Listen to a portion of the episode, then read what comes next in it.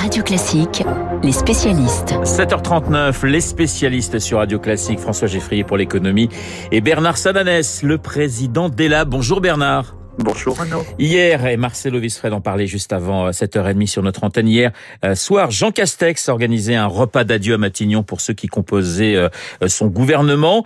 Euh, quelle image les Français vont, vont conserver de lui, Bernard?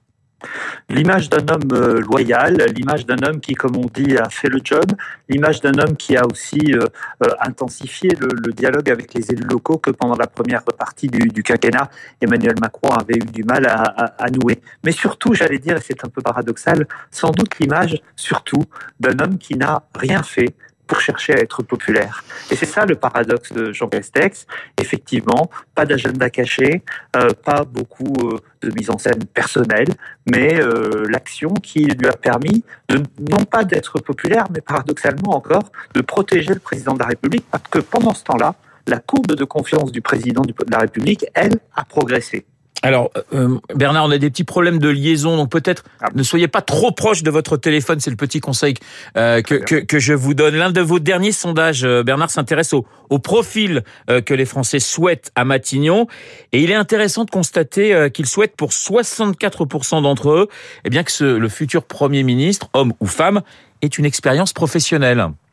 Oui, qu'il ait une expérience professionnelle hors de la politique, qu'il ne soit pas un, spécialiste, on le sait, alors ce n'est pas surprenant, la politique euh, politicienne en tout cas est, est décriée, ce n'est pas le fait d'être chef de parti qui donne aujourd'hui euh, des qualités pour être à Matignon, mais en revanche, le fait euh, d'avoir eu une autre expérience, le fait également, hein, ce n'est pas négligeable, d'avoir été élu local, on sait bien que cette dimension de, proximité est très importante. On note également que pour 44% des, Français, l'origine politique du nouveau Premier ministre n'a pas d'importance.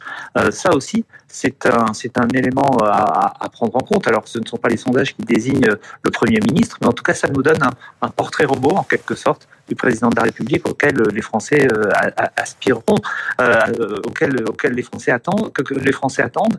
Mais il y a évidemment derrière le choix du Premier ministre, surtout la question des premières mesures. Un Premier ministre, sauf si vraiment il y a un énorme effet de surprise, ça ne change pas forcément la, donne en termes, en de popularité ce que les Français attendent maintenant depuis trois semaines, ce sont les premières mesures du nouveau quinquennat.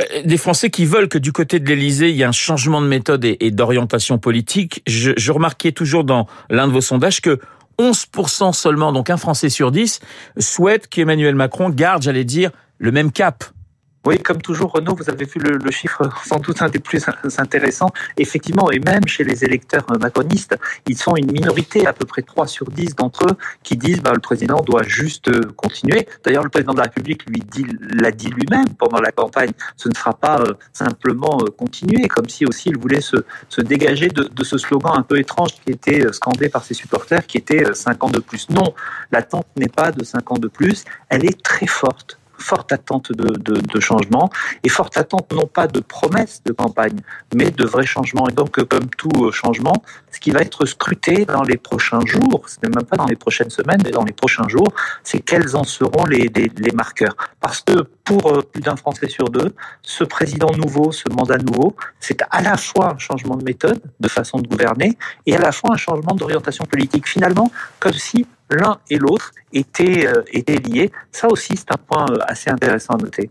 Merci Bernard. Bernard Sananès, le président des Labs ce matin euh, dans Les Spécialistes. Euh, on vous a, j'espère, bien entendu, même si la liaison était assez euh, difficile. On passe à, l'économie avec François Geffrier. François, on commence enfin à en savoir un peu plus sur la réalité de la fraude sociale. Oui, ce n'est pas rien de réussir à chiffrer la fraude, car quoi de plus compliqué à chiffrer que de l'argent qui n'existe pas quand il s'agit d'impôts qui devraient rentrer mais échappent à la puissance publique? Difficile aussi de chiffrer de l'argent qui existe, mais ne le devrait pas quand on parle là de prestations sociales indûment versées. La fraude sociale, vous entendez tout et son contraire à son sujet, c'est 30 milliards d'euros selon un magistrat spécialisé, Charles Prat. La Cour des comptes elle-même, qui est pourtant forte en maths, n'a pas réussi à la chiffrer. Elle a fait un rapport qui recommande d'estimer son ampleur. Nous voilà bien avancés. Alors c'est l'assurance maladie elle-même qui a fini par euh, se retrousser les manches. Elle se lance dans une grande évaluation, brique par brique, dit-elle, c'est-à-dire en prenant chaque prestation sociale individuellement. On apprend ce matin dans le Figaro et dans les Échos comment elle a travaillé avec notamment un outil qui collecte automatiquement les informations et qui les recoupe euh, sur toutes les ressources que perçoivent les allocataires. Ça permet d'éviter que les assurés oublient certains éléments euh, de leurs revenus quand ils les déclarent eux-mêmes. La Sécu va aussi tripler le nombre de contrôles, 50 000 dossiers par an, et elle s'appuie de plus en plus sur ce qu'on appelle le data mining, c'est-à-dire cibler les contrôles sur des dossiers qui semblent louches, par exemple les assurés qui ont plusieurs comptes bancaires. Et ça donne, François, quel résultat? Alors, elle s'est penchée d'abord sur la fraude à la complémentaire santé solidaire et sur la fraude des infirmiers libéraux. Sur la première, qui est une mutuelle gratuite pour les moins favorisés, on a, on a détecté 25 millions d'euros de fraude, un préjudice qui semble finalement assez minime au regard euh, du non-recours aux prestations qui, qui lui représente plusieurs centaines de millions d'euros. Quant aux infirmiers, sur 90 000 infirmiers libéraux en France, 1,4% d'entre eux, soit un peu plus de 1400 personnes, ont été épinglés, ce qui représente une fraude totale là de 400 millions d'euros, euh, ce qui pèse 5 à 7% des prestations. Donc c'est euh, peu de personnes, mais qui représentent un montant important. Par exemple, dans des fausses déclarations, quand ils disent faire un pansement lourd, mieux rémunéré par l'assurance maladie, alors qu'ils n'ont fait qu'un pansement léger.